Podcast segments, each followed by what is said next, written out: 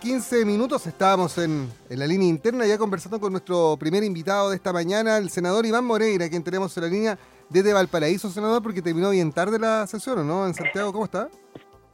Así es, pues terminamos demasiado tarde ayer. Eh, eh, la sesión telemática que tuvimos y finalmente eh, se cumplió, se cumplió la palabra, más allá de que pueda haber sido la vía una reforma o un proyecto de ley, se aprueba el proyecto de ley y más allá de los aspectos legislativos, a lo que la gente lo que cuenta es el resultado final. Los chilenos van a tener su segundo retiro del 10%, a, eh, en un plazo de 10 días la eh, AFP tiene la obligación de transferir los recursos a cada uno de los cotizantes que lo requieren. Las personas tienen un año a un año para retirar su plata.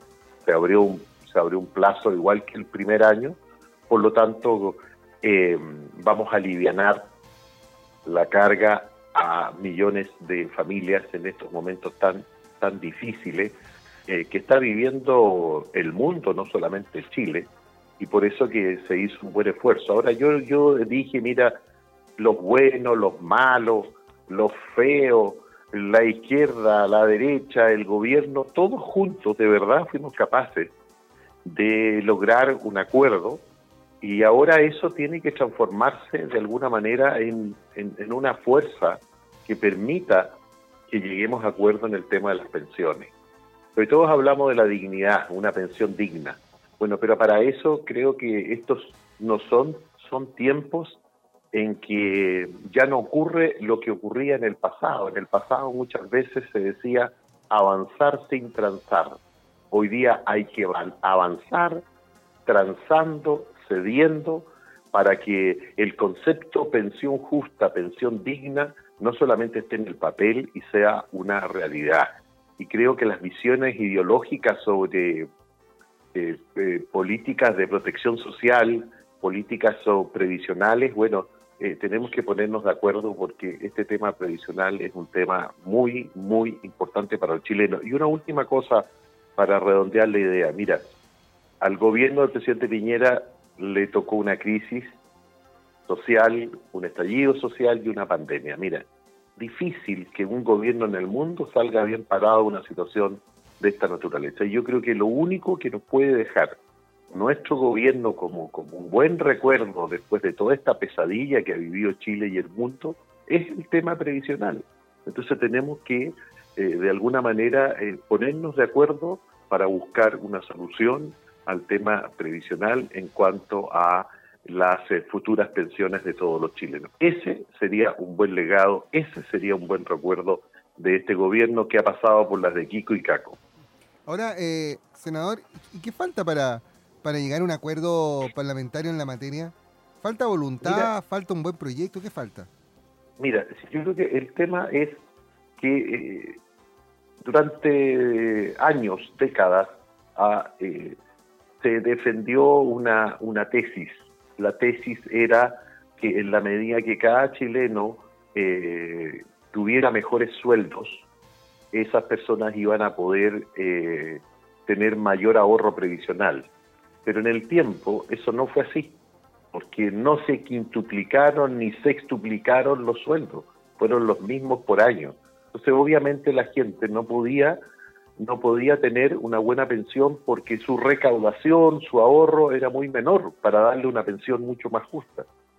Entonces, lo que viene hoy día es que eh, me parece muy bien el contexto que hoy día tengan que em, cotizar mucho más, ese 6% extra, es decir, que coticen un 16% y, y un 6% es el que le va a poner el empleador.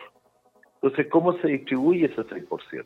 Yo he dicho que ese se debiera distribuir 2.2% para la cuenta individual del cotizante, 2% para un fondo solidario y 2% para un seguro longevidad a partir de los 85 años. ¿Y por qué? Porque si tenemos un seguro de longevidad, créame que las pensiones en forma inmediata subirían un 20%, precisamente por esta tasa de mortalidad que se usa para calcular las pensiones. Entonces, al haber este seguro de longevidad, ah, en forma inmediata las pensiones pudiesen subir un 20%. Ahora, eso no es de un día para otro y eso es el comienzo para lograr en Chile pensiones mínimas como el sueldo mínimo. En Chile las pensiones no deben ser inferiores a 400 mil pesos y a eso tenemos que llegar, tenemos que apuntar en un, en un país que cada día está envejeciendo. Pero por lo pronto, hoy día, este 10% que de alguna manera es una contradicción, porque usted está hablando de mejorar las pensiones y, y la gente está gastándose sus propios ahorros para eh, subsistir en este momento difícil. Bueno, el Estado no ha entregado mayores recursos, tampoco se puede negar que el gobierno ha hecho esfuerzos, pero esos esfuerzos han sido insuficientes, porque fíjese que hay más de 6 mil millones de pesos que ha transferido el Estado en distintos programas sociales por la pandemia. 6 mil millones de dólares, 6 mil millones de dólares. Y fíjese que los propios cotizantes, al término de este nuevo 10%, van a haber entregado al país casi 30 mil millones de dólares. Es decir, los ciudadanos, de alguna manera, son los que han tenido que contribuir a poder enfrentar esta pandemia tan, pero tan maldita. Entonces, obviamente que la gente se molesta, por eso que el Estado tiene que endeudarse más. Nosotros hemos dicho claramente, como en otros países del mundo, Chile es un país que aún tiene capacidad de endeudamiento. Yo sé que el, endeudamiento significa costos en el futuro. Sé que el endeudamiento significa que vamos a tener que pagar cuentas caras en intereses en el futuro. Pero estamos en el tiempo presente y estamos en, un, en, un, en, un, en una situación de crisis tan grave que se requiere endeudarse endeudarse para elaborar políticas públicas y poder enfrentar en mejor forma esta pandemia. Ese es mi pensamiento, eso es lo que yo creo y eh, tenemos que tratar de convencer al gobierno, sobre todo cuando ya se nos está asustando, nos están diciendo que en el mes de enero probablemente puede haber un segundo brote, que en el mes de abril puede venir otro brote, ah, hasta que llegue la famosa vacuna que nosotros en Chile antes de marzo no la vamos a tener. Mm. Ay, ay, ay. Eh, o sea, vienen momentos complicados y sobre todo cuando, cuando viene un periodo del año en que las familias se quieren volver a reunir después de nueve, diez meses de, estar encerrados, ¿no? Eh, y se va a autorizar nuevamente reuniones de 15 personas, se, va a abrir la, se van a abrir las carreteras para los viajes interregionales. Eh, obviamente los eventos masivos están prohibidos, pero pero ciertamente la, movilidad de las personas es el, mayor problema en la circulación, en la circulación del virus. La, gran pregunta, senador, eh, más allá de lo numérico, ¿está preparado el país para un, rebrote como los que se están dando en Europa, donde incluso hay países que están sufriendo consecuencias mucho más fuertes producto de la, de, la presencia de la pandemia? Espero no equivocarme, pero creo que Chile ha llevado la delantera eh, en los países latinoamericanos de cómo enfrentar eh, esta pandemia. Si usted se fija, eh, nosotros somos un país en que a ningún chileno le ha faltado el respirador eh, artificial, a ningún chileno le ha faltado cama producto del COVID. creo que Chile va a ser el país que va a quedar mejor parado, mejor parado en Latinoamérica. Y tenemos que aprender, y creo yo que hemos estado aprendiendo de lo que ha pasado en Europa, y sobre todo con el rebrote. Entonces yo no creo que vaya a ser en los mismos términos, que eh, un rebrote vaya a ser en los mismos términos que ha pasado. Por eso mismo, que yo entiendo a la gente, si nosotros no queremos cuarentena, tenemos que autocuidarnos, porque la gente necesita trabajar. Y para eso hay que evitar focos de contagio mayor. Y a mí me parece que, sobre todo la Navidad, el, el Año Nuevo, el famoso eclipse, bueno, son cosas que la autoridad tiene que ponerse firme por un fin eh, superior. ¿Y cuál es el fin superior? Que no haya más contigo, contagio, que no vaya a tener cuarentena. ¿Por qué? Porque precisamente el comercio, precisamente la gastronomía tiene que funcionar. Entonces, tenemos que ser cuidadosos en esa materia y yo entiendo que para estas dos fechas clave, ¿ah? eh, o sea, no podemos, no podemos equivocarnos y fallar por, por, por, por un día. Imagínate que si, si no hay normas de año, de, del año nuevo o en la Pascua, eh, podemos perder, sobre todo para el mundo de la gastronomía, para el mundo del comercio, perder todo lo que es, todo lo que es enero, febrero, a eh, eh, marzo, si es que no colocamos algún tipo de restricciones, fortalecer los protocolos, flexibilizar, fortalecer también los protocolos de, de resguardo para el COVID. Bueno, hay que tomar medidas un poco drásticas, pero a mí lo que me interesa sobre todo, que cuidemos el verano, sobre todo para el mundo de la gastronomía, para el, para, para el comercio, para los restaurantes, para el turismo. Entonces, si hay que ponerle algunas normas por estas dos fechas, yo entiendo, eh, y lo más importante es que entendamos todo, que aquí el autocuidado es clave, el autocuidado es clave. Osorno, Osorno estuvo eh, ha tenido ha tenido 12 cuarentenas, casi, casi cuatro meses Puerto Montt. Entonces es fácil eh, muchas veces hablar de estos temas eh, no desconociendo lo que están sufriendo muchas familias. Oigan, si a la clase media, al turismo, al transporte, a, a, a los gremios de los restaurantes, en fin, el comercio, nadie los ha ayudado hay gente muy conocida, incluso yo conozco un dirigente importante del comercio que tiene en venta su local, porque no, no lamentablemente sucumbió con esta pandemia y es el esfuerzo de 30, 40 años. Entonces eso es tremendamente injusto. Por eso que, que, estamos pidiendo de, que en la eventualidad que venga este rebrote, bueno, el, gobierno esté preparado, porque no podemos decirle a los chilenos nuevamente, oiga, en, en marzo un tercer retiro.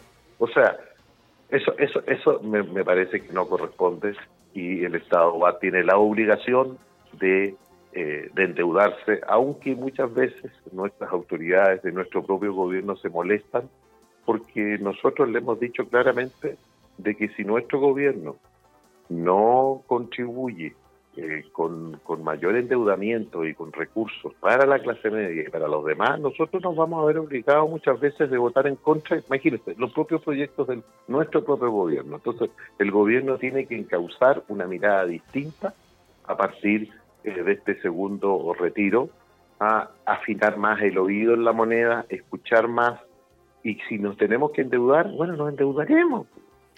Yo cuando conversé, cuando, cuando, cuando converso con los ministros y también con mucho respeto se lo he dicho también al presidente y yo coloco siempre este ejemplo. Si yo tengo a, un hijo que tiene una enfermedad terminal eh, y, y su tratamiento es millonario, yo por salvar a mi hijo, si tengo que endeudarme, vender la casa, hipotecar la casa, lo voy a hacer. Así es. Bueno, Quizás es un poco dramático el ejemplo que estoy dando, pero el gobierno tiene que hacer exactamente lo mismo. Tiene que endeudarse.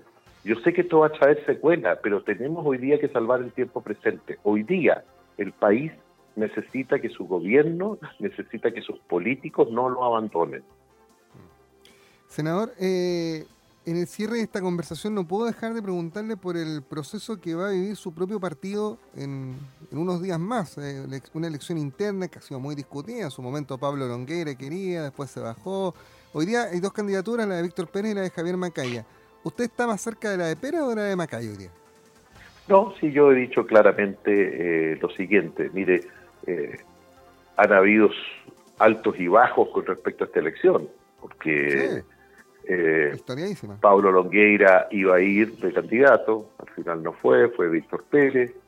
Eh, pero, pero le voy a decir lo siguiente, mire, yo desde el año 2014, desde el año 2014, eh, he estado, perdón, desde 2014, yo he estado apoyando la renovación de los dirigentes de la UDI.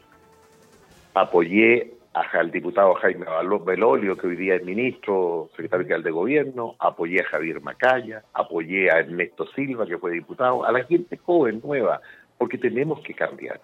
Y yo hoy día apoyo a Javier Macaya, porque tiene que venir una renovación. Eh, gente nueva que dirija nuestro partido, que tenga una mirada que vaya mucho más allá. Mire, hoy día, y esto es para todos los partidos, Nadie entra, la gente joven no entra a ningún partido político. ni de derecha ni de izquierda, ni, ni de centro, no entran, no tienen interés en la política. Y creo que, que nosotros tenemos que mirar hacia el futuro como UDI. Nosotros nacimos en el mundo popular. Lamentablemente, después como que pasamos a ser un partido eh, cómodamente ubicado, pero se nos olvidó nuestras raíces. Con esas raíces tenemos que reencontrarnos porque siempre la UDI es un partido popular. Y para eso, por el esfuerzo que se hizo en el pasado, esta juventud, esta gente nueva, tiene que tener una mirada distinta sobre el futuro, sobre la vida. Eso no significa renunciar a los principios y valores que tiene la UDI. Eh, tenemos que tener una mirada social mucho más allá. Siempre somos un partido popular, pero tenemos que tener mayor sensibilidad social y esa sensibilidad social tiene que plasmarse en un proyecto de gobierno futuro ¿ah? cuando nosotros tengamos de nuestro partido un presidente. Creo que los tiempos cambiaron, creo que esta pandemia nos hizo reflexionar a todos y, yo eh, tomé la decisión, porque siempre lo he hecho así, eh, de, de apoyar a Javier Macaya y yo creo que sería una muy buena carta para conducir la UDI en el futuro. Y en el ámbito, Pérez, ¿sí? Eh, senador, y en el, ámbito regional, eh, usted va en la lista de continuidad de Andrea Tarciján, eh, pero también hay una lista de renovación de nombres que, no habían aparecido, por lo menos, en, la primera línea de la conducción regional de su partido. Mire, yo voy, yo, yo voy, voy, eh, como le dijera, yo voy en la lista un poco para apoyar una lista que lleva un año. O sea, no se olvide, un periodo. Es la primera vez. nosotros hicimos un proceso muy importante. Eh, en la UDI, eh, las directivas pueden reelegirse una sola vez. Y lo que hace Andrea Tarquizán es reelegirse una sola vez y yo la quise acompañar a ella porque ella ha hecho una excelente labor. Y más allá de la renovación, la renovación se tiene que dar siempre, fundamentalmente, en que se hagan mejor las cosas pero si alguien lo está haciendo bien, obviamente tiene la posibilidad de salir de nuevo.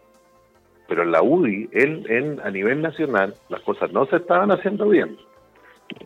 No se han hecho bien las cosas en la UDI a nivel nacional y hemos tenido conflictos y un partido dividido eh, por la conducción que hoy día hay. Entonces, por eso que yo le digo que a mí me parece muy importante la renovación a nivel nacional y que hayan periodos de que las personas pueden eh, ir solamente eh, a una reelección. Y eso te va a dar, eh, digamos, una salida. Ahora, ¿cuál es el problema a nivel nacional? Que es la misma lista, y lleva cuatro años. Y eso es importante para nosotros, y, pero por sobre todo, yo siempre he dicho, nuestra gente no puede seguir dando explicaciones por el pasado, la gente joven, la gente nueva, la gente que tiene nueva idea, tiene que mirar al futuro. No podemos quedarnos estancados, arrinconados en el pasado.